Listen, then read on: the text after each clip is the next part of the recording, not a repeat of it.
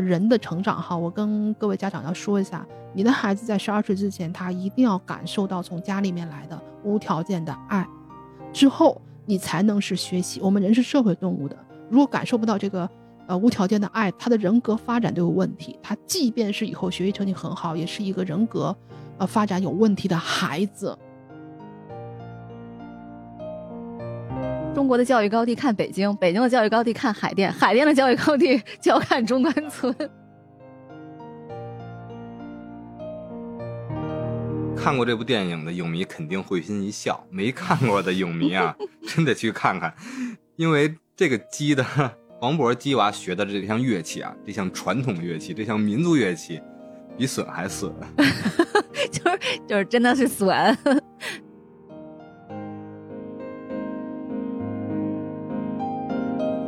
呦呦呦！这里是绝对领域，你知道的，我是主播红猪，学霸本霸。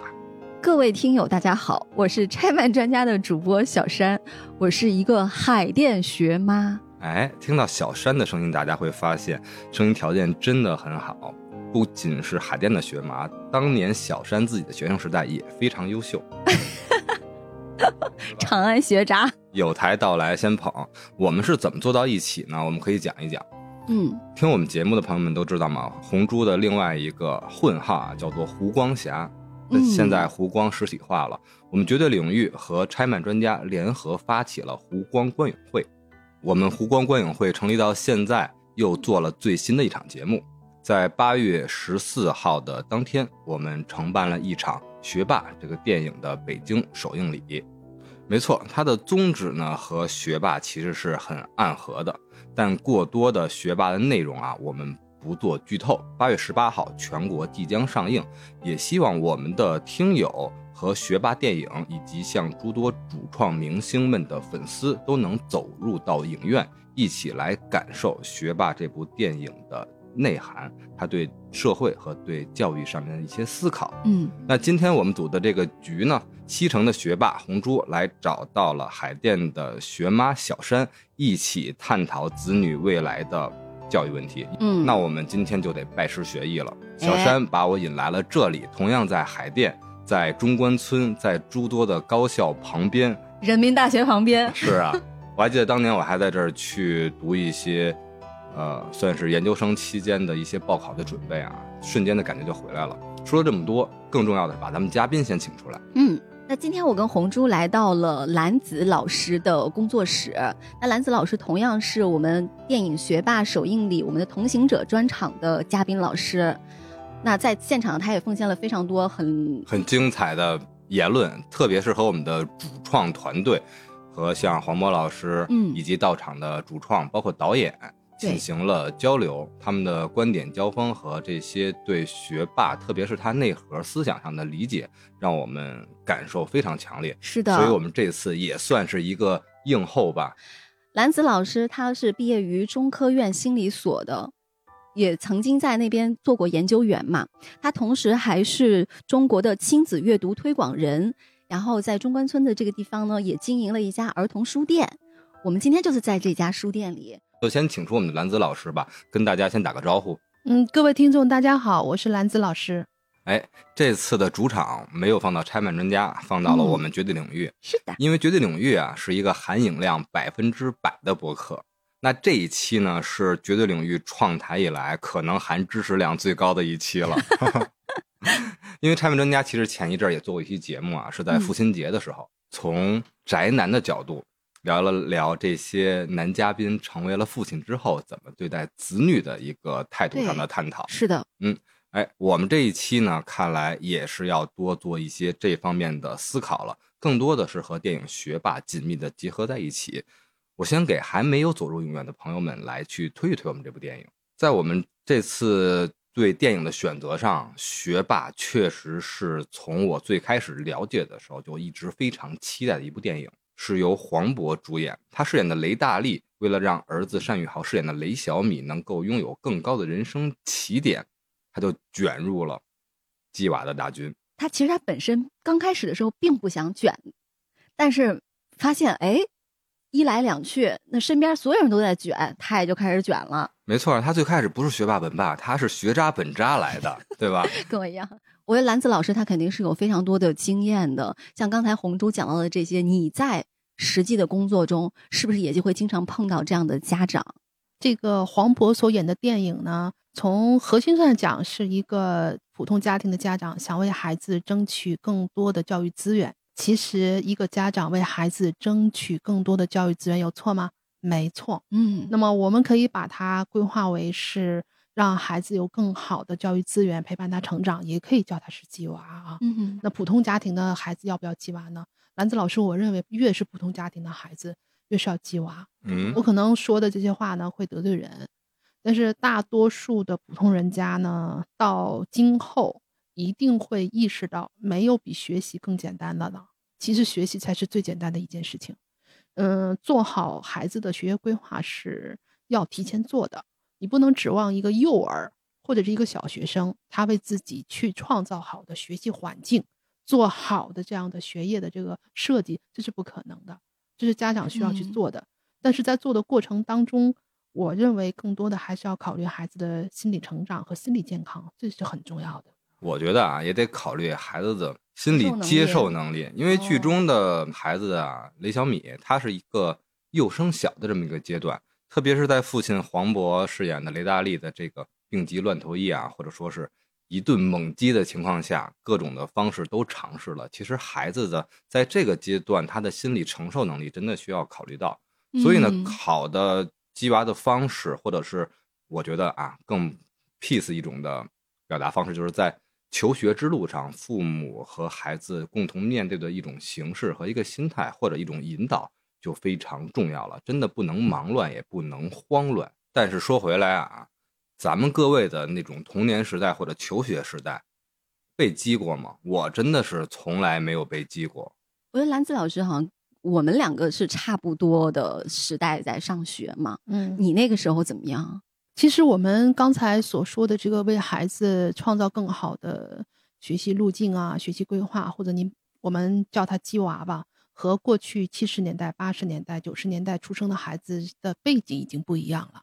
嗯你们的孩子以后要生活在未来，他不会生活再回去生活在那个七十年代、八十年代、九十年代了。你们那个环境根本都不需要鸡，我们那个环境也不需要鸡。为什么呢？因为大家都差不多，环境也差不多，环境真的不一样，就不能按原来那个设计来为孩子做职业规划。这是孩子的学习生涯和孩子的规划，就跟我们大人一样。那请问各位大人，你在做你自己工作的时候，你要不要做个呃长期的规划呀？你要从事什么行业呀？你要干什么事情？哪怕你在公司，你也有今年的这个规划吧。我在公司我不做规划，老板也得让我做规划呀，年要年规啊划，对吧？月有月月规划，对啊周规划，日规你。还有末位淘汰呢。呃，对啊，我们的孩子要上学，临到上学了，你才做这个，他上学之前的规划，这本身就家长准备不足啊。这个黄渤在电影里面手忙脚乱，就是他作为一个父亲的这个角色，或者作为一个家长这个角色，你没有提前，所以你手忙脚乱呐。那你该教这个为孩子做这规划之前，你手忙脚乱，你没有做好这个规划，你你你欠这个规划的过程当中的准备，并不是为孩子做规划不好。那同时应运而出的另外一种现象啊，单位的老板让你做了这么多规划，就引发出了一系列的躺平和佛系的行为。如果对孩子做规划做的太详细，或者说是压力有一点过激，超过那个阈值的话，孩子那么小就开始躺了，咱们可怎么办呀？嗯，有两点我可能要说一下哈。做孩子的这个学业规划呢，它有比较大的方向。兰子老师，我在中关村教书十五年了啊，嗯，是在中国的卷王中心，没错，嗯，嗯在风暴眼上，我可以给听友们去扩展一下啊。北京的学区咱就不说了，提到中关村，不光是那些大学学府，你就顺着捋吧。中关村一二三小都是全市排名前十的小学主。要是中关村一二三小，它本身是中科院的，最初是中科院的附属的子弟小学。嗯，你想想，这些孩子他们的父母是什么概念？就是都是从全国各地真的是卷出来的这种人才精英。从第一步就从卷规划开始，是不是？这里的孩子，他平时周末呀，或者说是那个寒暑假呀，混的是什么地方？实验室。啊，从小就开始做实验。我从小就开始和泥巴，为什么叫红猪呢？但是我还是担心孩子会逆反，特别是在这个年龄段。嗯，担心哪个年龄逆反？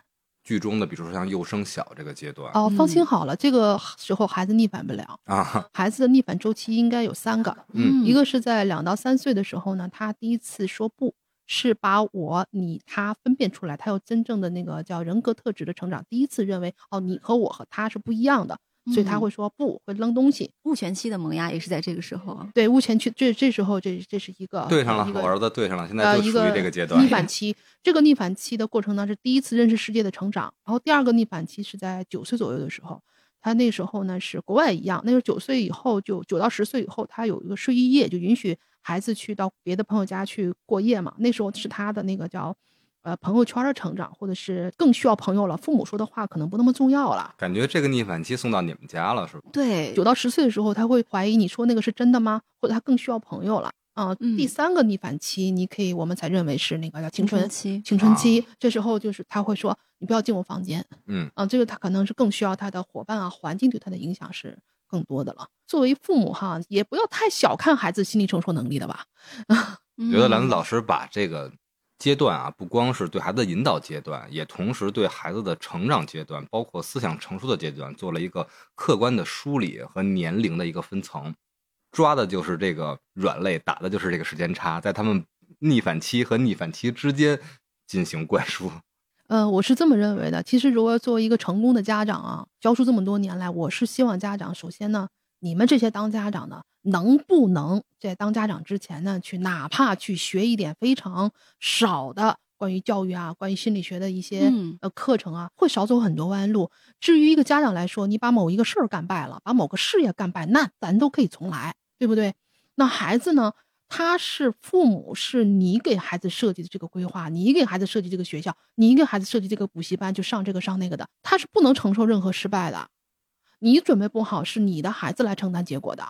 那剧里面的话，闫妮饰演的刘真真这个角色，她可能就是特别像刚才您所表述的这种规划方式的一个缩影。闫妮呢，她有一个女儿，因为教育观念的不合啊，其实他更多的承担了对女儿的教育上的一些把控，有严格的每天的规划和课程的安排。嗯但是呢，嗯剧中他一个发展，就导致了女儿和妈妈之间的关系出现了很大的裂痕。这个呢，我也要说一下啊。那我的还有一个背景呢，是我是学教育心理学的，在我读书的时候呢，就接触到很多这种孩子的小学、中学、大学都有呃心理问题的孩子，那种嗯个群和个案。看看那个案例表上也可能有我。然后我们在看那个案例的过程当中呢，有很多确实是因为家长呃鸡娃过度导致的。那我们认为就是你工作不好，不是鸡娃不好，是你鸡娃这个过程当中做的不好，但是不是这个事儿不好。激的不是娃呀，感觉激的是我呀。咱们是激家长，不能偷懒儿。我跟你说啊，我其实非常认同兰子老师说的，就是你稍微的了解一些信息，就甚至说是大家今天听这个节目，你哪怕说只是听到刚才兰子老师说的有三个逆反的阶段，其实你都可以算是受益很多。完了，我逆反了。我毕业了，我以为我学习已经到头了，是吧？终于能缓一缓。现在当了父母之后，为人父母之后，可能我感觉压力更大了。你说你做播客也算是一种学习，对不对？学无止境啊。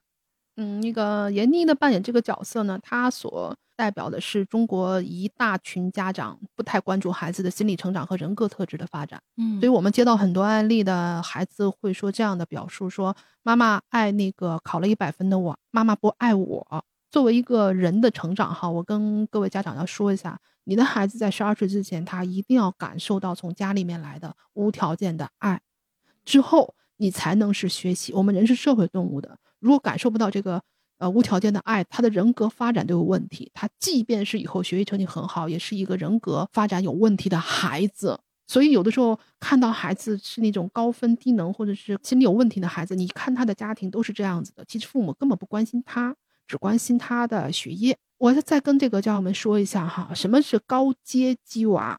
那谷爱凌的妈妈就是这样子的，她属于高阶鸡娃段位的妈妈，我太感动了。呃，当时谷爱凌在滑雪的过程当中呢，有个小片段是他，呃，当时滑雪摔倒了，摔得他头都晕了，他起来就抱着那个头，他妈妈过来就关心他，非常关心他的，就抱着他，问他呃怎么样了。我相信谷爱凌这个孩子，他能感受到从妈妈那儿来的无条件的爱，这个孩子心里不会出问题的，不会有任何问题。所以在这个基础上，是妈妈给他了最坚实的，从妈妈那里来的，从家庭里面来的，呃，最坚实的爱。这个孩子的成长才是最健康的成长。没错，呃，一样都不能缺，是就是我们对孩子的是技能和爱两个都不能缺。这个爱你可以理解为是人格特质啊啊等等的，就像老板对员工的考核一样，我不能呃光考核他，光给那个你画大饼，不给你喂草料啊，这两个都要有的。所以对于孩子来说，如果说我从家人那里得到的爱是有条件的话，那么其实当我不满足那个条件的时候，我这个人本身就是不被看见的，嗯我就是不存在的。嗯是这样子的，我们就是教育心理学那个，其实各位啊，你们不用学特别多的，就是很简单的一些，嗯、孩子的成长它是有规律的。嗯、我们教育心理学有一个巴特洛夫，原来他做过很多相关的这样的实验哈。我想你们应该嗯听过那种叫哈喽猴实验。嗯，猴子生下来之后呢，从母亲那里剥离之后，让它跟那个有绒毛猴子和那个叫铁铁丝丝猴子，嗯那些猴子就是被剥夺了真正的爱的猴子，长大之后哈、呃你看嘛，那个实验里面是他更愿意抱那个绒毛的猴子，呃，吃奶的时候才去那个铁丝猴子上吃奶。猴子生命周期很短，所以它可以浓缩我们的人生，它十五年就是可以成年了，可以生小孩了啊。这二十多个猴子放回到那个群里面之后呢，这些哈喽猴，嗯、的所有的猴，这十五个、二十个猴都没有主动找对象的这个意愿吗，啊，意愿连这个意愿都没有，就是他没有这个功能了。然后后来经过实验方去帮助他们，只有三四个猴子有了自己的后代，其中两个猴子就把自己的那个后代直接就扔了，摔死了。只有一个后代是抚养他的孩子，但他对这个孩子的抚养是拿着那个腿儿乱摔那那那种的，他完全丧失了人和人之间的能力。所以我们首先我们是人，首先我们是这个家庭里面的那个就依恋关系嘛。依恋关系，三岁之前依恋关系是什么？嗯十二岁之前依恋关系是什么？这个不满足，那我们的人格都不完整了，我们还要学习成绩好干什么呢？咱们电影的导演苏亮导演看来确实对心理学，然后教育心理学真的是有研究。对，因为刚才听到咱们兰子老师提到啊，那个案例，妈妈不爱我，妈妈爱的是一百分的我。然后咱们这次电影的主宣海报上面，其实大家注意到的话，也会有这么一句话，是这么写的：也许你不是一百分，但我一定爱你。嗯哎，其实这两句确实有异曲同工之妙，其实也代表了剧中的爸爸黄渤他饰演的雷大力这个角色的一些心境上的转变。当然了，这些转变是经历了一系列的剧情的拉扯，他这个学霸学妈们互相比拼、一起卷起来的过程中面对的一些挫折而带来的转变。刚才我们提到了闫妮老师饰演刘真真这个角色，对孩子的一些心理成长上的，并不是注视的那么细致。嗯然后兰子老师做了相应的一些分析，让我们有很大的收获。但同时，其中还有其他的角色，真的很全面啊。万茜、张子贤在电影里面饰演一对夫妇，火哥和火姐。这两个人发生的是什么事儿呢？作为海淀学妈，可能很有感触啊。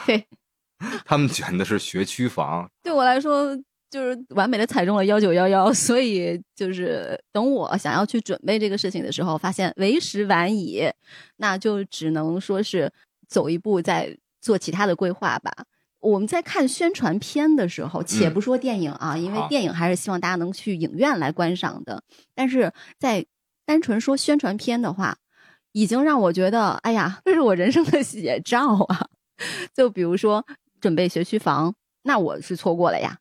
他们最后其实也是跟你差不多，对赶到了政策变化的那一刻。是的，然后他们又开始去考虑上民办学校，那必然要面临的是一年动辄八万、十万的学费，这还只是学费而已啊。嗯，其实就是分摊了，学区房是一笔是投入，对吧？。对，然后学费是多笔按揭，是差不多。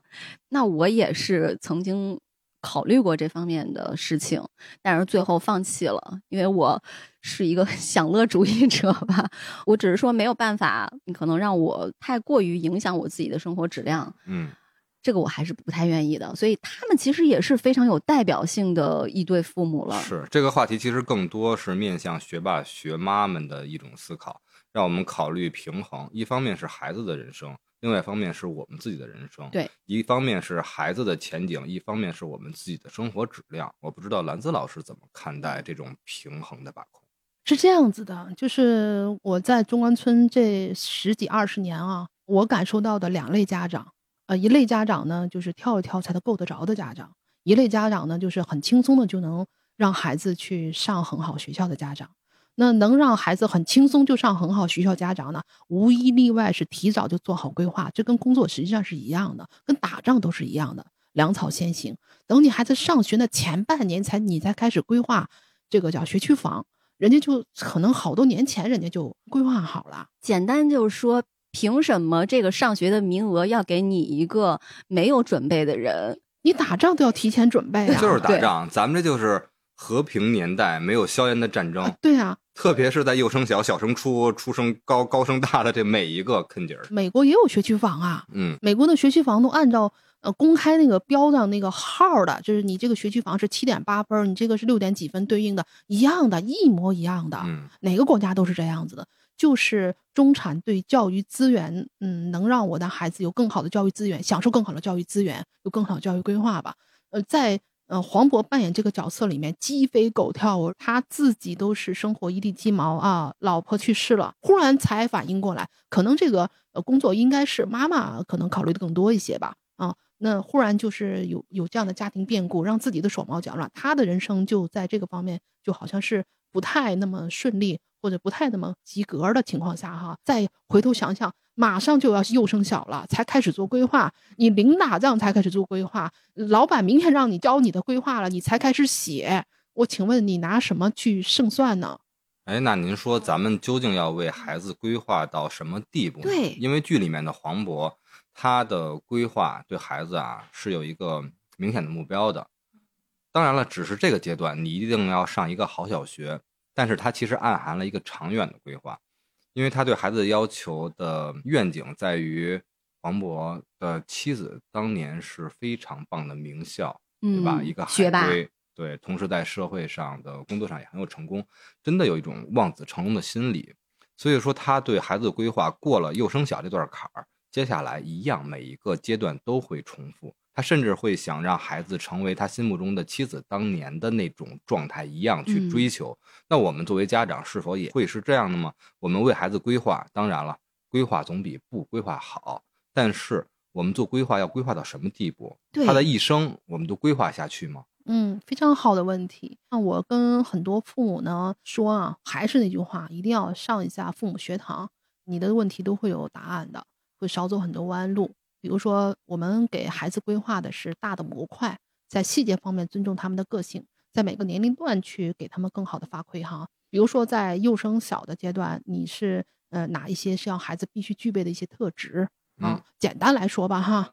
嗯，简单来说就是是干货环节了。哎，对，记笔记是吧？嗯，嗯，就是很简单的来说，你为孩子上的是普通学校，就是你可以不规划。其实我跟很多家长说，你有两个选择：第一，跳一跳够得着的规划；黄渤尽其所能就跳一跳够得着的规划。那你一定是困难的，那你就要接受这样的困难，接受这样的一地鸡毛。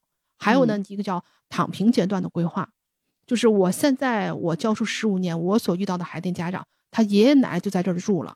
啊，他叫躺平规划，他轻轻松松就能达到黄渤跳一跳才够得着的规划。问我这个问题呢很多家长，可能就是那种跳一跳才够得着的学业规划。那有的家长呢，是那种他的爷爷奶奶就在这儿，就是清华的校友，就在这儿有学区房，他不用规划的很细致。我甚至有一个朋友，他的孩子是在他的实验室长大的，对他从不鸡娃，嗯，他不鸡娃的状态就是像黄渤这样的家长。倾其所能都达不到的那个状态，就是人家活着就已经是在鸡娃了。他的孩子非常轻松的就会写代码，他录了个视频给我们，他让他的孩子参加一些他们的会议。他的孩子才十岁啊，然后他的孩子过去跟他说：“你说的这个标题一、标题二的事情是什么？”用的非常专业的术语了，他没有教孩子，就是，所以我跟很多父母说。你先去作为一个打仗来讲，你先去盘一下你自己的粮草是什么，就是你拥有什么，你的学历是什么，你的家嗯庭收入是什么，你的这个叫呃储备是什么，你能给孩子提供到什么样的程度，尽其所能的做。当做不到的时候呢，你也别怪自己，能做到什么程度算什么程度。第二呢，才是孩子的能力。嗯啊，第二才是孩子的能力。嗯、那孩子能力到什么程度呢？小升初，幼升小，这个到什么程度呢？大部分的教育是学校来提供的，嗯，语数外是老师教一天几个小时、六个小时，不是你家长。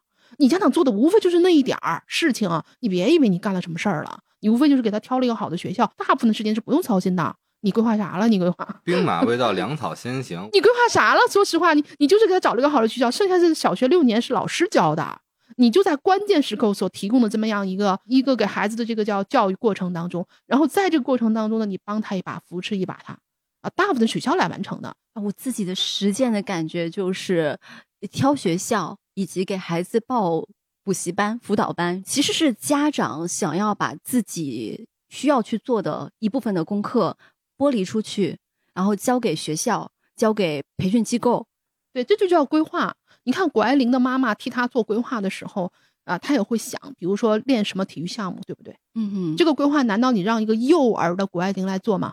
她妈妈肯定是要做这样的大的规划啊，做大的规划是哦，我练什么体育项目？体育项目多了，我是打高尔夫、打乒乓球还是干什么的？她嗯选了这个呃赛道，然后给谷爱凌找到更好的教练，让谷爱凌有双重身份，在中国参加比赛。所以他妈给他设计这个道路，剩下是谷爱凌这个孩子具不具备滑雪这个能力？如果不具备，那咱就撤啊，具备了也 OK。所以这是一个张弛有度、非常轻松的妈妈做的规划。她妈妈在做这个规划，在计划的过程当中是非常轻松的，嗯，是非常嗯松弛的。因为甚至说，在这样的家庭里面成长起来的孩子，他在成长到一定的阶段，他是可以给自己规划的。嗯，我是觉得是他进可攻，退可守是非常多的。他可能也不靠这个来实现他的人生价值，嗯嗯嗯，进可攻，退可守，是他妈妈是就是在整个过程当中非常松弛。那您这么来说的话，家长的层次看来就很重要了，因为据我了解，谷爱凌的妈妈的层次其实也非常的高。另外一方面呢，其实剧里面张钧甯她饰演的角色，也就是黄渤的小姨子，嗯为了他儿子去更好的发展，其实也付出了相应的很多的付出。特别是可能啊，他本来的位置已经不错了，但他为了更好的孩子的基础，也还是在这种情况下又垫了一垫脚，跳了一跳。嗯，他去做的什么方式呢？就是混圈子，嗯混了很多圈子，然后让孩子进了非常好的名校，呃，包括双语制，包括像嗯很多的教育，这个孩子确实非常的优秀。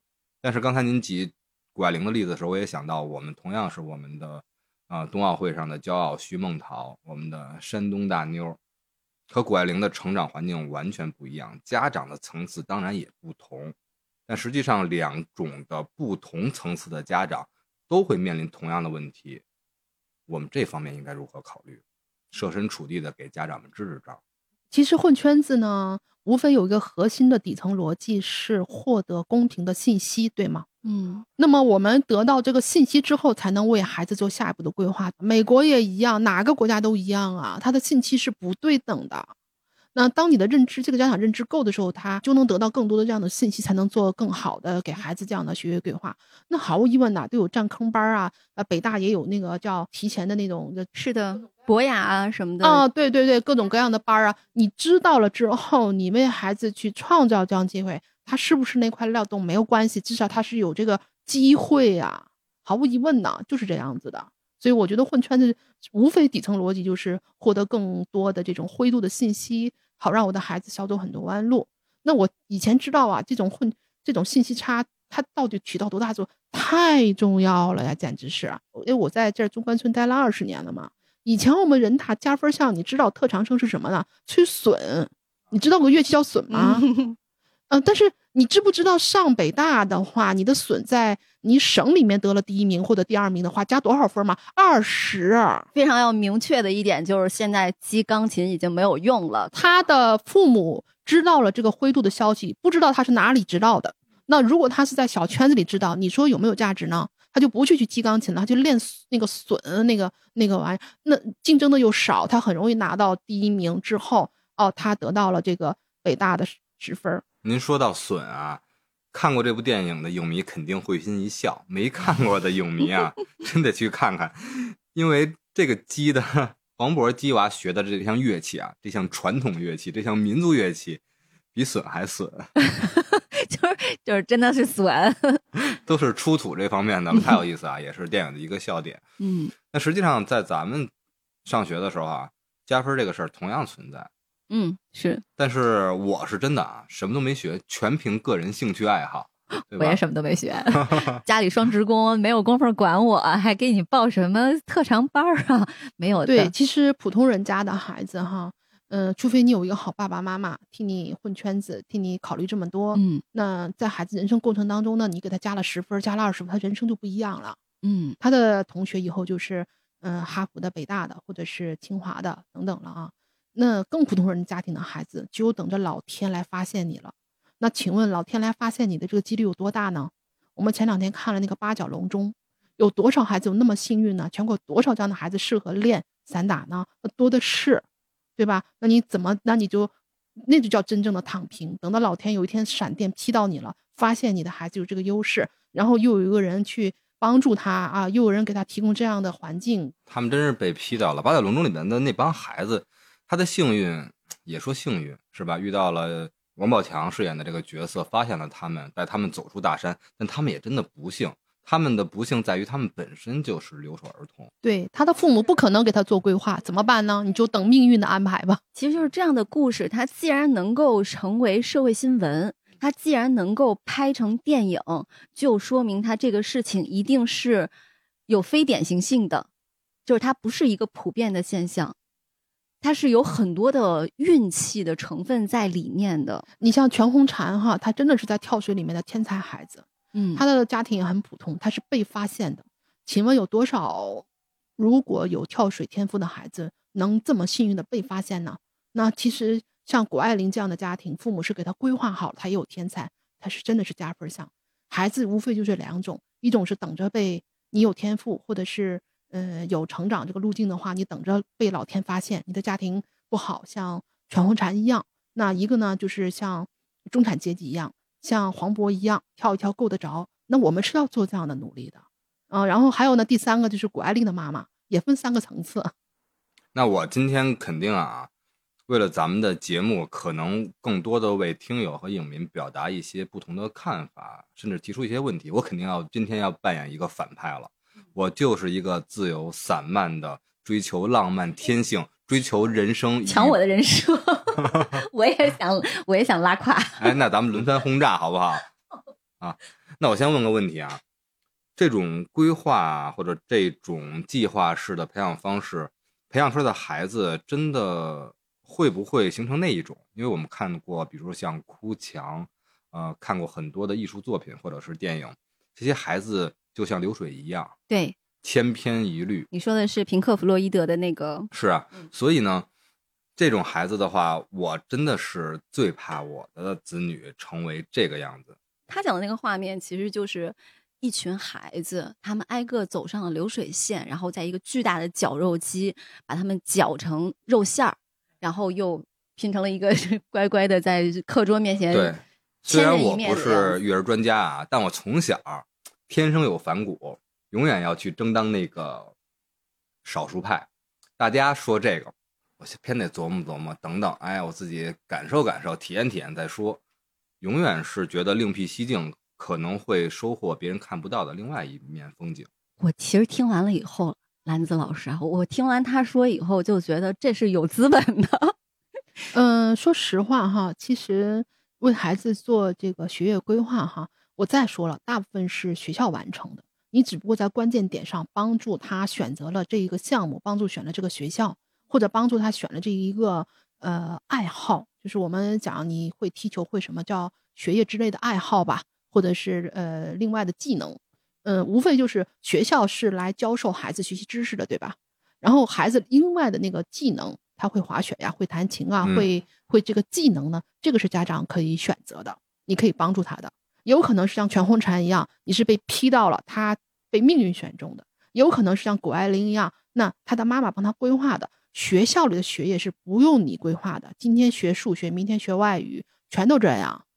嗯，那全世界的都是这样，你必须学数学，必须学外语，必须学啊数理化等等。还有一个呢是，如果你不愿意你的孩子成为流水线向上的孩子呢，那么在初中和高中的时候呢，你更会关注他他哪些是强项，你提前要知道。那比如说我的孩子在画画方面更好，我是不是你有资源给他找到更好的画家来帮助他？弹钢琴天赋，我拉二胡天赋，打篮球天赋，我短跑天赋等等呢？你能不能帮助他？我的孩子里面有什么天赋啊？哈。不容易被发现的天赋，他管理天赋，哇，这太羡慕了。但他学习中等，甚至是中等落后的。嗯，那我跟他家长谈的时候，我说你在他规划的时候呢，你要让他多参加，比如说口才呀，我也不懂啊，类似像这样的，给他机会。以后他是呃上大学，例如说读个商科或者读一个那个项目管理等等，更适合他。我说他的人生不用你操心。像有些有特质的孩子。他在条件中等情况下都不用你操心，他成为不了流水线上那一个人。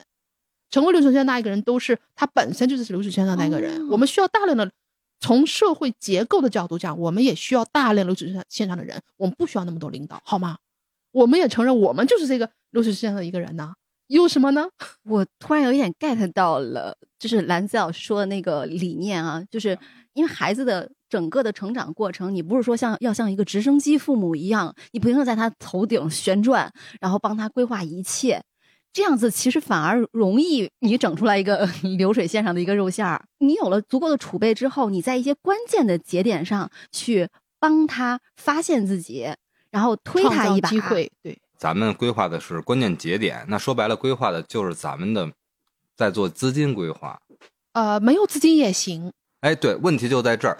更多数的家长可能更是需要一个更朴实的方法，嗯嗯，不需要那种特别的资金啊，或者资源啊，或者朋友圈的这种方式，大家都能从最基础的方式，对对对，了解孩子，做好规划。那有没有什么朴实？咱中国就一个中关村。家长呢，不管你有多少资金，你家里什么样的收入，我都劝你参加一个你能接受的一个家长学校，有网上的、线上的、线下的，我们学校都有啊。这样你少走很多弯路。第二个呢是，呃，刚才我们说了，就是在做这个叫家长规划的时候呢，有一个关键点是初中和高中的时候，嗯，看家长有没有能力发现他的优势。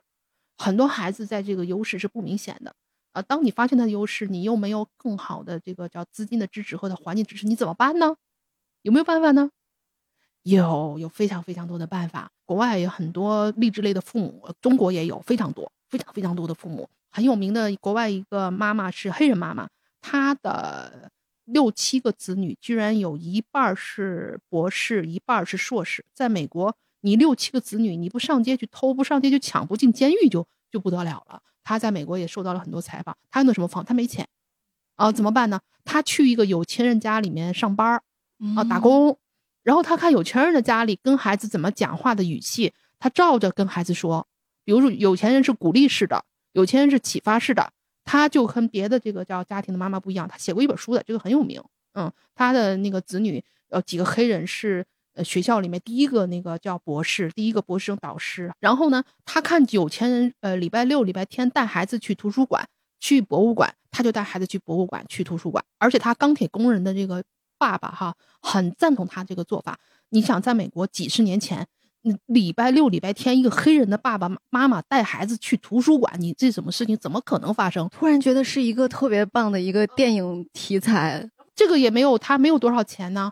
还有美国还有一个呃，这个很有名，这个人已经是一个议员了。呃，他的小的时候呢，就是一个农场主的儿子，他的爸爸没有很多资源提供给他，但是他爸爸给一百个名人写了信，这一百个名人呢。他请这一百个名人，能不能给孩子一天，让我的孩子跟你待一天？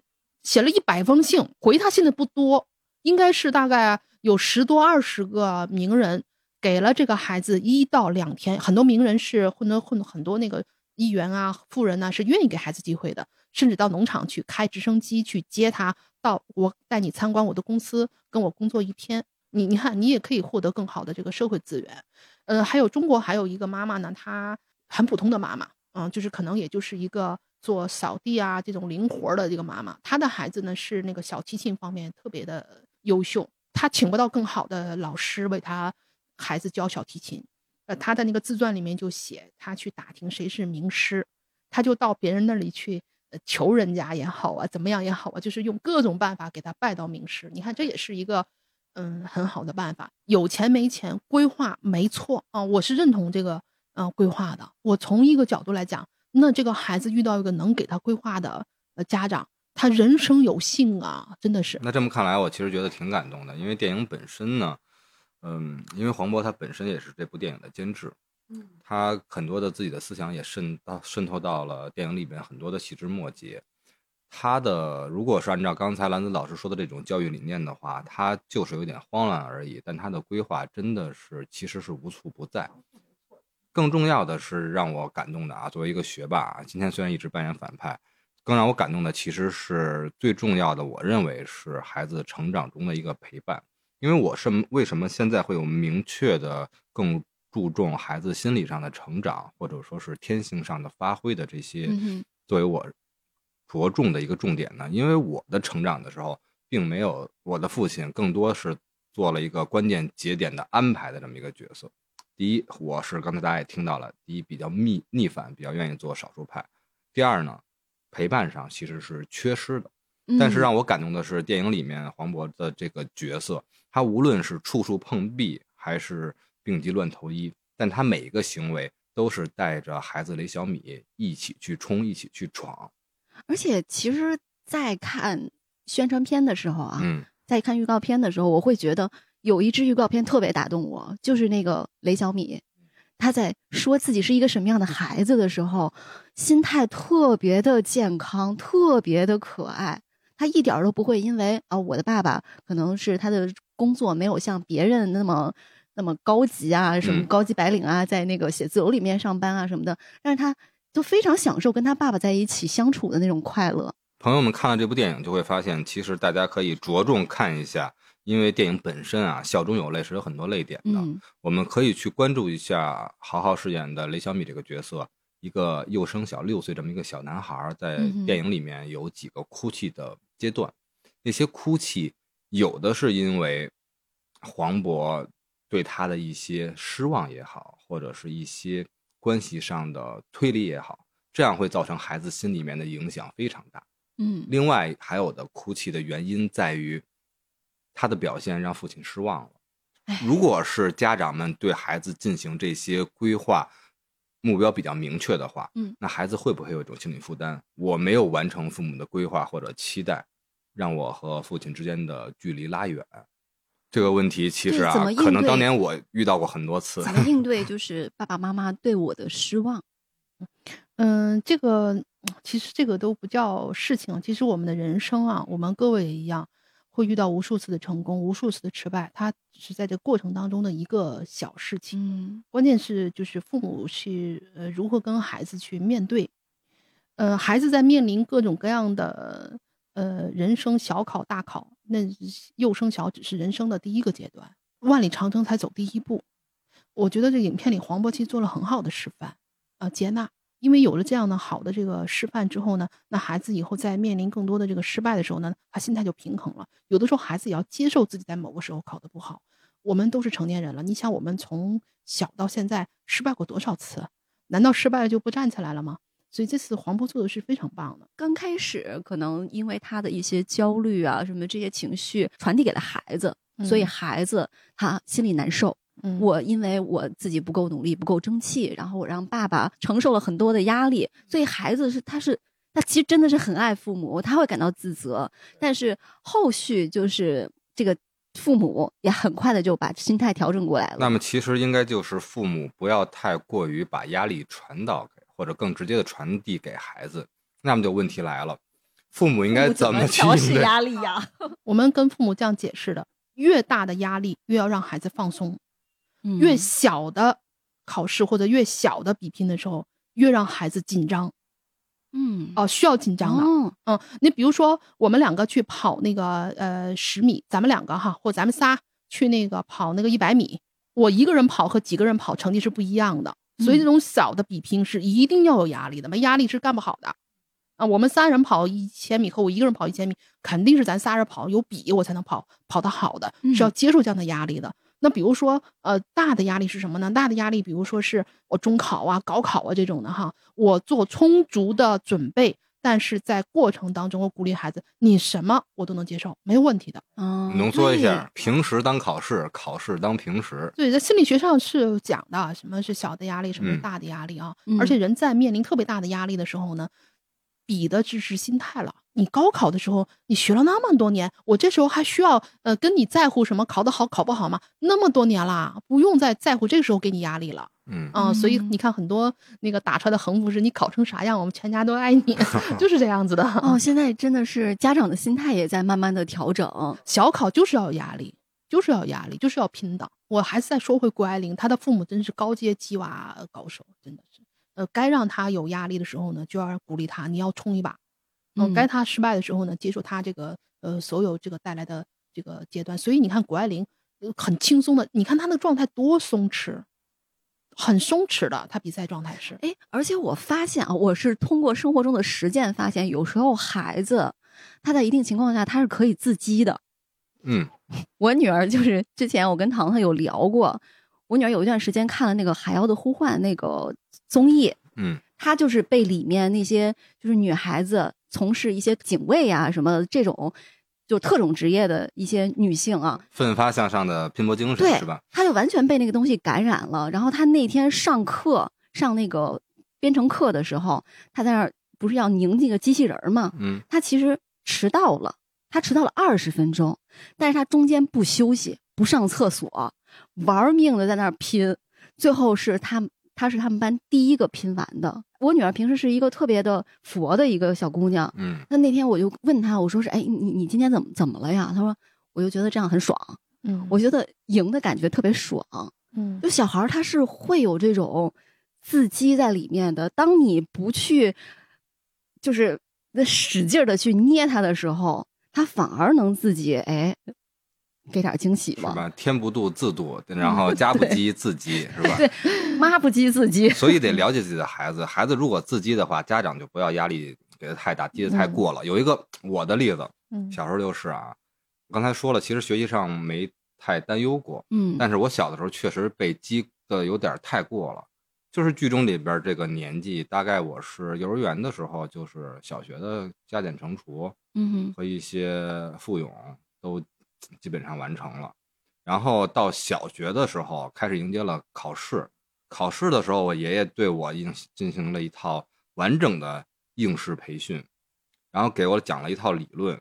为什么将来之后的学习面临了很多考试的时候，我会出现一些粗心大意、马虎的事儿？后来我回顾，都是因为爷爷对我的应试教育，他直接就给我激过了。他的标准是什么呢？做题不要在乎一成一迟，不要去看待每一道题，仔细检查，反复的去认真思考，确定每一道题都答对，在最快的时间把所有题都答完，然后不要去检查。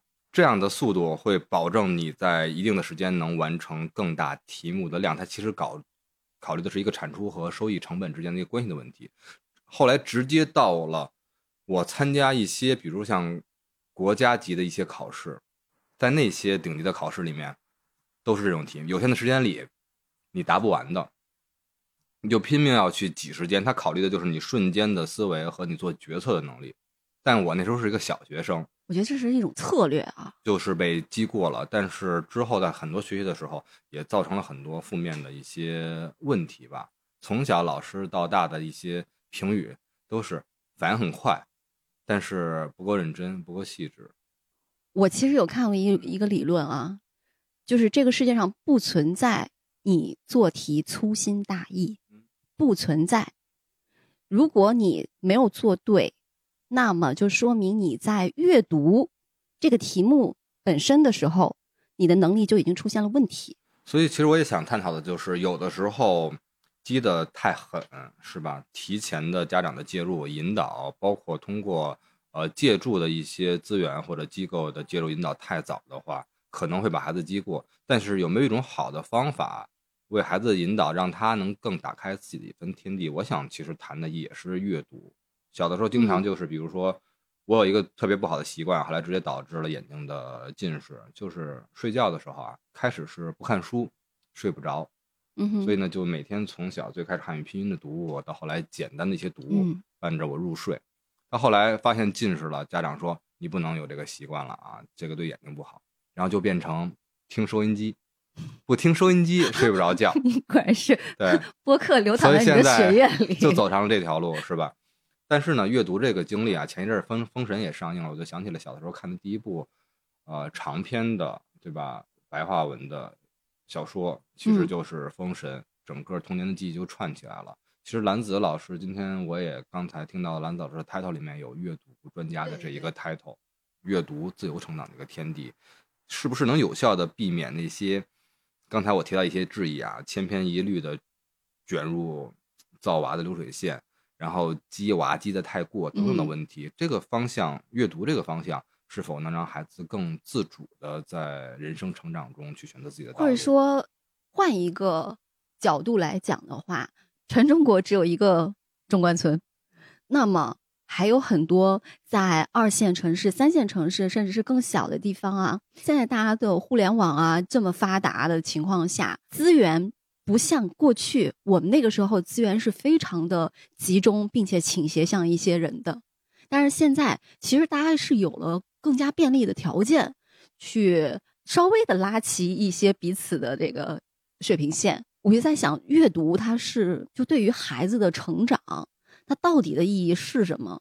对于那些可能没有那么好的条件去获取那么多的信息的人，那些孩子，我是教了阅读，教了有十五年左右了吧，啊，快二十年左嗯右了啊。嗯，我们强调的是让每年让孩子读五十本书，其实很多嗯孩子可能读不了五十本啊，读二十本也行，读三十本也行。我们国家教改了，应该是从去年开始吧，也更重视这个叫整本书的阅读了。嗯啊，其实你看啊我们的人生啊，小学阶段非常重要的一个能力是培养阅读能力。嗯，这个阅读不是你读这个叫语文书哈，那是呃百科全书都要读的。嗯嗯，阅读能力其实呃到什么程度，我都认为它是现在人类基本的生存能力吧。嗯其实很多孩子，我们看到科学现在进步到一定程度了啊，Chat GDP 四都出来了啊，嗯很可能你的孩子在毕业的时候你就失业了，但是有更好生存能力的人，他都有一个共同的特质，是他每年读书很多，读书很多这个特质就是学习能力的高低，就是你迅速获得知识的高低，以后是你在这个呃社会上获得更多资源、获得更多收获的一种能力。嗯，这种学习能力呢和阅读能力只能在小学阶段培养，十二岁之前嗯呃，十二岁之后都来不及了。我在这个心理学上，我们看过很多相关的论文啊，就是有时候十岁开始都来不及了。我发现那些小学里面读不了十万字图书的孩子，以后长大可能就真的读不了了。嗯呃，不管你是学以后你从事什么样的呃物理的工作呀，呃，医生的工作，你都要读大量的论文的嘛。对，哪怕是你学美术，你还要读美术史呢。我接触过很多呃美术的方面的一些专家，他的老师甚至要求他读一些美术史，他们就是连一本儿都可能读起来都很困难，所以也导致他们很难能成为更大的这个更好的这样的专家啊。嗯嗯，是这样子的，所以我我是觉得带着一种使命吧，我是觉得是来不及了。你在长大的时候，是你不具备这样的条件了，就是童子功吧。啊，阅读能力不是语文，它是你整个的学习能力。研究生毕业之后，我虽然书读的不多，但我电影看的多，对吧？最近有一个角色《长安三万里》，我们也采访了导演嘛。其实导演表达了一些这些角色设计的初衷，其中除了李白啊，我们有很多的话题点，大家更关注的就是试点人物，就是高适。嗯哼，确实，我觉得导演的对这个角色的塑造非常成功。但这个角色有一个特点啊，他从小看书看不进去，所有的文字在他眼中就像蝌蚪一样。我当时脑子里面第一个反应就是，这是一个读写困难的孩子。哎，但是呢，他是所有的唐代的剧中出现的文人里面，其实级别位阶做到最高的。而且我们会发现，在他晚年、老年期间挂帅期间呢，他手边一直有一本书《和岳英灵集》。嗯他是从一个开始有一些困难的这么一个孩提时代，包括青年时代都同时存在这些问题，但他一步一步成长突破。这个其实电影里面并没有交代，还是能看出来高适他是非常非常非常努力的。李白点了一句话，叫做你心中终有一天，你心中的锦绣必会脱口而出。但是这一句话真的就能像点石成金的圣手一样吗？嗯呃，高适的从小的读写困难，嗯，被李太白点拨了一下，嗯呃，之后成为了大对家。，奶奶点拨了他的铁杵磨成针之后，是吧？他戳拿针戳了一下高适写这个。影片非常好，我就非常感谢这个呃写影片这个创作这个剧本的人，嗯他很了解我们读写困难方面的孩子应该怎么培养啊。呃，实际上是读写困难的孩子的名人非常多，嗯，这个国嗯外总统都有两个，呃，都有一个特点，就读写困难的孩子有一项是强项，但是有一项是弱项。嗯我们看到在这过程当中呢，他青年时代想读更多著作的时候，他是不是找一个人给他读？哦是不是找了一个人给他读？而在美美国、英国还有我们中国香港，呃，读写困难的孩子在教育的时候都是有特殊安排的。还真的是得有好的方法。国王的演讲那部电影，国王登基之前也是找了语言老师来进行。辅导他。汤姆克鲁斯也是读写困难的，他在美国成立一个读写困难基金呢，他捐了很多钱。他当时在说的时候说，呃，因为演员嘛，第二天就要演戏，但是那个剧本这么厚，他当天晚上读不完，他跟高适一模一样的，找助理给他念。他看字，就是他可能就几个小时睡觉了，他可能嗯看那个都是都看不过来，第二天就要演了，就找助理给他念的。所以他嗯给美国一个读写困难基金捐了不少钱。嗯，他就是也是读，所以你看这个导演是非常理解读写困难的孩子应该怎么帮助。那您说今天咱们录这个节目，听友们、影迷们和可能关心这些育儿理念的大家，听咱们这一小时，是不是顶上读史丸子了？相当于上了一个家长学堂了。嗯，聊了这么多阅读的好处，咱们最后再分享一些阅读方向，或者真的是不同阶段比较适合的一些读物吧。就是干货嘛，对啊，点一点是吧？我也知道阅读很重要，但是嗯我可能小时候就是瞎读，逮什么读什么。对，现在咱们是不是可以有一个方向呀，或者说是一个指导性质的？对，特别是刚才老师有提到啊，不同孩子的阶段，比如说像幼年时期更需要的是拓展视野，然后成长的阶段的时候，在十二岁之前需要大量的阅读的量的积累。嗯，不同的阶段肯定有不同阅读的方法和更适宜的读物，对大脑的刺激也好，扩展也好。然后那请兰子老师，从小学阅读来讲，哈，呃，中文分级阅读是很重要的。嗯嗯、你像我们国家有一个那个书单啊，它其实那个书单蛮好的，它从一年级到六年级都有。你比如说在小学一二年级的时候，童话类啊，这个比较多一些。你到了嗯三四年级呢，他探索和分析的书就比较多一些了。嗯嗯，到了那个五六年级的，他知识类的，啊，语数外啊、就是数理化方面的、地理方面的、历史方面的。你到了那个六年级，他甚至有人文素养方面的、人物传记方面的、嗯啊回忆录方面的，就更多了。就是这个分级阅读是非常重要的。什么年龄段根据孩子特点是，呃，给予孩子不同的图书，那个书单儿蛮好的。嗯嗯，拆漫专家的小听友也特别多啊。其实电影上面有分级嘛，是吧？有 R 级，有 PG 级，有 PG 十三级，其实都是年龄段是更高的。但是有一个 G 级，G 级就是全年龄段都可以，一般都是合家欢电影。其实这期节目也一样，特别是刚才这段分年龄的读物的时候，小听友啊，特别是学生听友啊，大家都可以听一听、看一看。同时，我有一个比较私人的话题啊，在各位主播也好，专家也好，你觉得在你童年的时候读的书对你印象比较深刻的，或者有没有影响你人生的一些读物，愿意在节目里做一些分享？毕竟这一期在绝对领域的所有的节目里啊，含影量并不是那么高，虽然一直围绕着学霸展开，嗯但同时呢，知识量非常高。我其实有想到一些读物了，愿意分享一些的。哎，我想听听。我不知道会不会重啊。虽然我是，呃，八五后九零前这个阶段，《平凡的世界》嗯哦，我不知道会不会和老师们重。里面的一些角色、一些经历、一些笔触，特别是在时代背景洪流之下的个人的嗯嗯嗯成长和向往，对我的影响非常大。红猪这一上来就是我们那一代的大学生，几乎是特别是大学男生，特别喜欢读这个。哎，尤其是嗯，像我一些同学，他们是从可能从从农村考到城市来，他们真的是对这个书非常的推崇。其实，在我的那个年龄段啊，或者成长阶段，这些读物像这种方向的，其实已经很少了。嗯大家可能我那个时候已经有网络文学了，青春文学了，对吧？苦，是吧？但是大学读的吗？是在中学阶段，啊，初初中还是高中啊？你看，你说了一个非常重要的时间节点啊。嗯，我是做阅读的嘛，哈，那我我也有一些很多这样的统计数据啊。世界上的 CEO 吧，然后采访的时候啊，他们都说人生当中给他们更重要的那本书，影响了他们的人生的书，百分之六十的人到七十的人说初中的时候读的那本书。所以，如果你的孩子是在初中的话呢，你尽量让他拓展一些读书的范畴啊，多读一些人生传记啊等等。那时候不知道哪一本书就能触动他。那我尴尬了。虽然我是初中的时候读的《平凡的世界》，但那时候我把所有的金庸、古龙全读了，然后把所有的日本动漫要要读要全追了。种类要读多，啊就是初中的时候要把所有能读的书全都要读完，就是一你做的是对的，全都要读完，就是能读的书都要读完。对我在初中的时候是家里的书都不够读了，全读嗯光了，就要去办读书卡的。啊，嗯，而且我在初中的时候呢，就遇到了一个特别好的辅导阅读方向的那个图书馆的馆员，哇，嗯那太棒了！就是啊人生有时是有这样的运气的哈。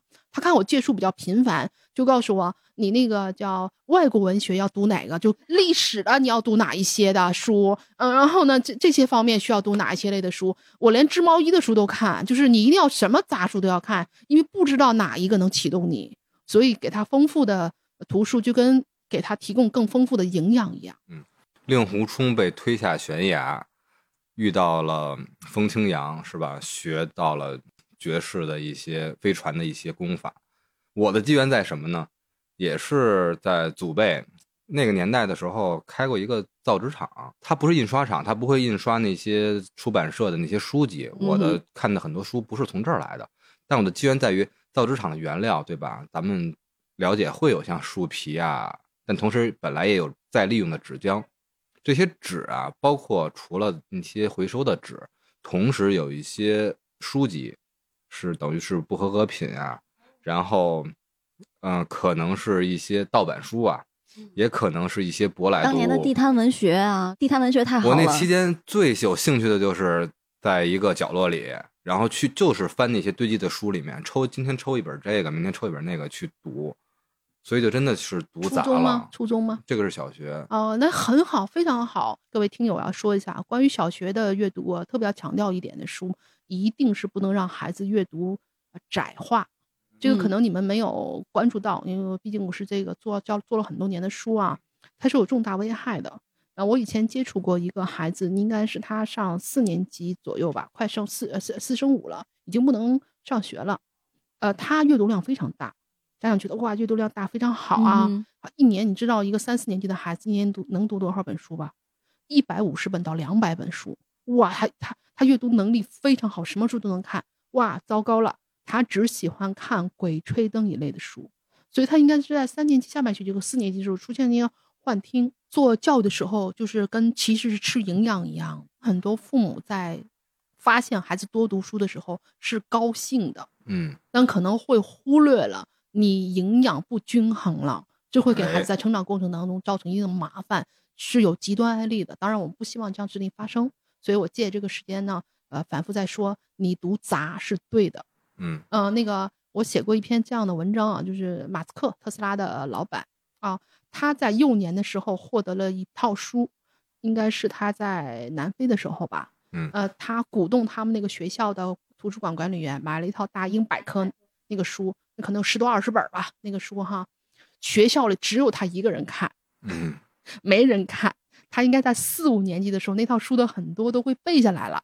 他受到小朋友们的讨厌，他作为一个学霸来说，没人理他，因为小朋友在跟他聊天的时候说啊，月亮出来了，太阳出来了，他会说月亮和地球的距离是多少？嗯，讨厌，就没人理他。然后他经常是一个人在那儿自言自语，他妈妈甚至是带他去看过精神病的医生，所以他在自言自语。不是，他把所有学到东西几乎他能背下来的程度到这个程度，就这个人他的阅读能力就是强到什么程度？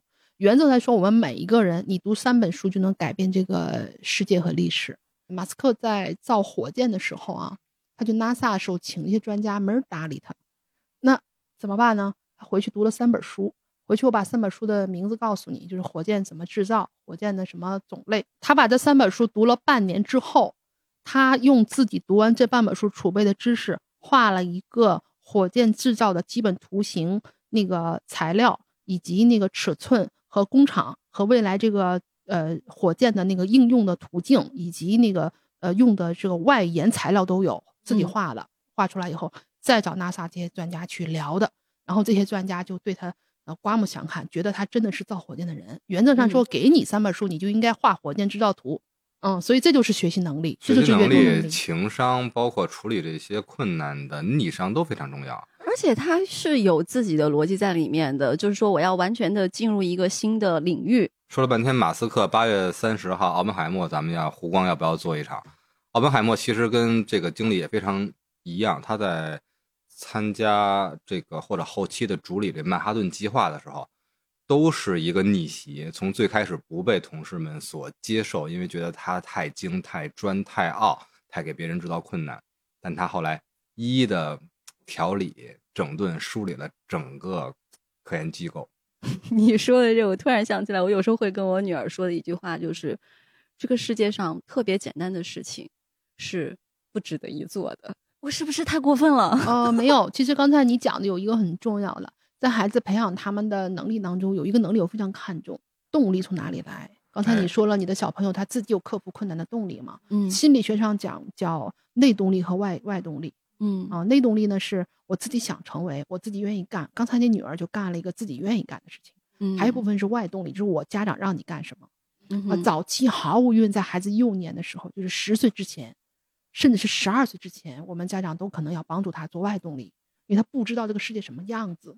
你要养成他愿意花精力完成一件事情，从这个事情当中的，呃，尝到甜头，他一步一步的时候正循环，在这过程当中也要鼓励孩子一次一次的内动力，嗯，就是这样，但是动力很重要，就是内驱力和外驱力。嗯，哎，说话讲到这次学霸的这个电影啊，因为咱们当时的主题就是同行者嘛，我们最初在策划的时候就会考虑到家长其实是。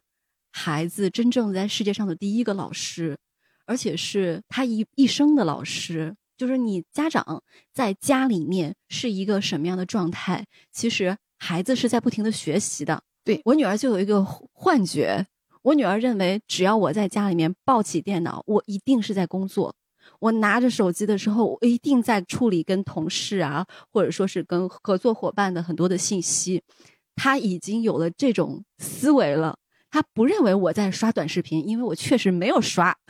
坦白局是吧？就是他完全是在看我做什么，他知道我会很努力的工作，所以我觉得这个东西其实是不是家长，我们有什么是家长能在家里边身体力行给孩子去传递的东西呢？其实非常好啊！其实我在那个家长学校里面就专门有一篇讲家长的家庭角色的，他讲的非常非常非常棒，这个很其实也很重要。呃，那么如果你是一个爱阅读的家长呢，你在家里看书，你是一个努力工作的，让孩子看到了更棒。如果你不是怎么办呢？你可不可以演？你可不可以演？你就不爱读书，你能不能演？你这个当着他面，你演五分钟，演十分钟，爱看书，言传身教很重要。而且我教会家长到什么程度啊？我有家长学校里面啊，我说你今天演十五分钟，你是现在是我的学生，你现在上我家长课堂，我是你的老师，你回去作业就是演十分钟，演五分钟看书。啊，然后你回来告诉我，你把作业写给我。你说你今天演了十分钟，演了五分钟。有个家长给我写了一个非常长的文章，说兰子老师，我成功了。他说我回家之后呢，饭都不做，我坐在我沙发上，我拿起那个《昆虫记》那本书。他的孩子买回去以后，左手看，右手给他丢了。他说兰子老师，我做功课，我回家就看着那个《昆虫记》在沙发上看五分钟，看完还咯咯笑，看完。就怎么样，我也不知道。反正我看完我就咯咯笑，还说什么屎壳郎，哈哈哈。然后你就看完十五分钟、二十分钟，我做饭去了啊。我第一天看的时候，我的孩子看我就跟看什么一样，看怪物一样。第二天又看我好奇。第三天的时候，我带我孩子回家，我冲进那个沙发的时候，我的孩子是跟我抢了那本书，他开始读了。他那个文章的名字叫《我的鱼儿上钩了》，说是其实是这种角色扮演。哎，这种演其实咱们聊到老本行了吧？其实像好莱坞的演艺派和咱们国家所沿用的苏联这种演艺派是不一样的。演绎的方式都分为体验派和演绎两种方式。两种方式有什么不同呢？第一种方式就是真的是去演，他会提前去想这个角色怎么去塑造。呃，有一万种笑，导演你告诉我我要哪种笑吧。是狂笑还是窃喜，对吧？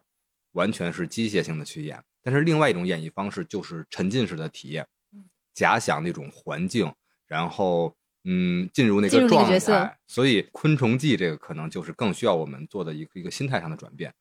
演是归演还是演啊，但不是停留在表面了。我们其实就还是做好学孩子的同行者，嗯，跟他阅读嗯一样的东西，跟他在一段固定的时间一起去阅读。对，并不是说那个我读给你听啊，或者说是我还要验收你的读的成果。其实我觉得那种有有点可怕。嗯就是你读你的，我读我的，但是我们有一段共同的阅读时间。嗯，你别管我读什么，我读什么家居类的呀什么的，也是读。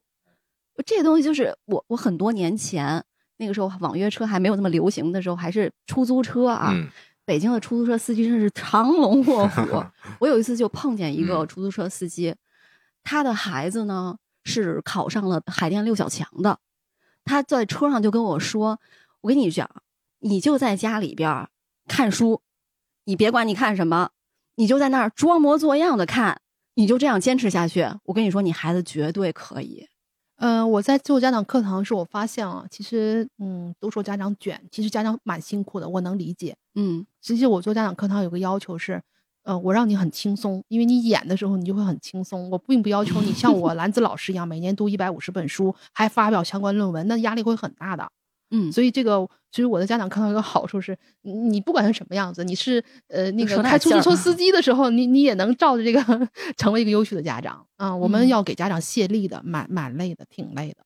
是吧？挺累的，也挺走心的。今天咱们也算给家长们减减压了。其实不光减的是身体上的压，更多的是思想上减压了，因为我们有更好的一个方法或者一个理念或者一种规划的思想，提前就已经让大家能够更好的介入。我们也聊了很多，从电影出发，从电影的角色和剧情出发，一路上从学霸黄渤遭遇的种种事情，包括学区房、补习班、混圈子，我们都通过兰子老师一一给大家介绍了一些经验上的分享，而且最后更普世的用阅读这种方法，最零门槛的，不能说低门槛，现在这个时代应该是零门槛的了，来进入家长介入到成为孩子求学之路上的一个同行者的一个角色。哎嗯，更重要的是，每一个人就像开卷友一样，听了我们这期节目，不光是您本身是学霸学妈是家长，懂得了怎么去和孩子一起去面对求学之路，怎么去给孩子做好一个成长学习上的规划。就算我们的听友您没有孩子，您自己做做阅读也是开卷有益，不断在提升自己，为将来打下一个好的基础。那更多的感触啊，一方面是刚才的一个总结，更多的还是来自于电影本身。之前成为家长之后这几年啊，我天天就是我觉得陪伴是最好的长情，每天都把孩子时间陪在了和孩子一起玩耍上，我嗯觉得我就已经足以对得住自己的这个家长的身份了。但其实今天听了，觉得远不止这些，特别是在看了《学霸》这部电影之后，我为剧情里面父子的感情纽带而欢喜。我对剧情里面的一些紧张的情节，呃，黄渤的演绎而紧张，为豪豪的一些表现而落泪。但同时，更多的是电影导演和编剧本人都是苏亮导演一人兼双职，他这里面提取的现实都是来自于社会上普遍存在或者我们即将面对一些题材。对于我来说，这部电影也是开篇有益的。所以呢，嗯，我们在这期节目里更多还是呼吁我们的听友们，在八月十八号全国公映之后，来到影院，特别是和很适合夫妻一起、学霸学妈一起，甚至孩子在适合看电影年段之后，我们全家一起的方式来去看一看这部电影。之后，我们自己家庭开个内部小会，或者是睡前的一个时间，聊一聊自己的一些感受，我觉得就足以能够感受到导演的一些长久用心了。而且我非常喜欢这个电影的一点就是，当家长和孩子一起去看这部电影的时候，嗯其实家长也是在看孩子的世界、孩子的心，他们到底是怎么想的，而不单纯是站在一个学霸学妈去拼小升初啊，是这个一个角度。里面每一个孩子都是活生生的，就是小生命，都有着无限的潜能。就是你作为一个旁观者，你卸掉自己的那么多去升学的压力的时候，你去看这个孩子，会觉得这些孩子都特别的可爱。就反观到自己的孩子的时候，我相信心态也会有很大的变化。嗯，我今天突然发现一个共同点啊，绝对领域的每一期播客节目都是从电影作为切入角。然后进行一个切片，去阐释一些我们生活中的见解和见闻。拆漫专家往往是通过动漫新番或者老番这种经典的方式聊动漫、看生活的。对，也是经过了一层筛选，选择了非常好的介绍给我们广大听友的一个方式。同时，兰子老师刚才的阅读的建议也一样，是从书的角度。嗯，我才发现今天我们确实有一种不谋而合。之后呢，也希望我们的听友们、影迷们。包括漫迷和书迷们继续关注我们的几个节目和兰子老师的呃一些机构和事业，然后让我们不断的把这种文化分享起来，每一个人都能可以成为好书、好电影、好漫画的传播者。嗯，我们也会通过我们这一代，我们的一些思想上的共鸣也好，或者说是觉醒，说的有点大啊，但是为人父母就天生有一种责任在，也可能会把我们认为更好的。或者更广阔的一些视野传递给我们的孩子，让他们能够更自如的在这个世界上成长。啊哈，那以上呢就是我们这期绝对领域的特别节目，是围绕《学霸》这部电影，我们绝对领域和拆漫专家共同发起的湖光观影会的一个活动之后的一个后采。采访的嘉宾呢，就是我们在观影会北京首映礼这场上请到的特别嘉宾兰子老师。希望大家对我们的分享，如果您喜欢，就多多留言和我们沟通。如果您感兴趣，我们的有台拆漫专家以及兰子老师本人的一些分享的话，也希望您多与我们沟通和进行全网的一些搜索。更多呢，如果您有兴趣参加我们的后续的观影活动，那就也请与我们联系，加入我们的湖光观影会，成为一个独特的光力。纳入湖光之后，那你也许就是最。特别的那一抹色彩。那好，以上是我们的本期节目，我是红珠，大家再见。我是拆漫专家的主播小山，大家再见。我是兰子老师，大家再见。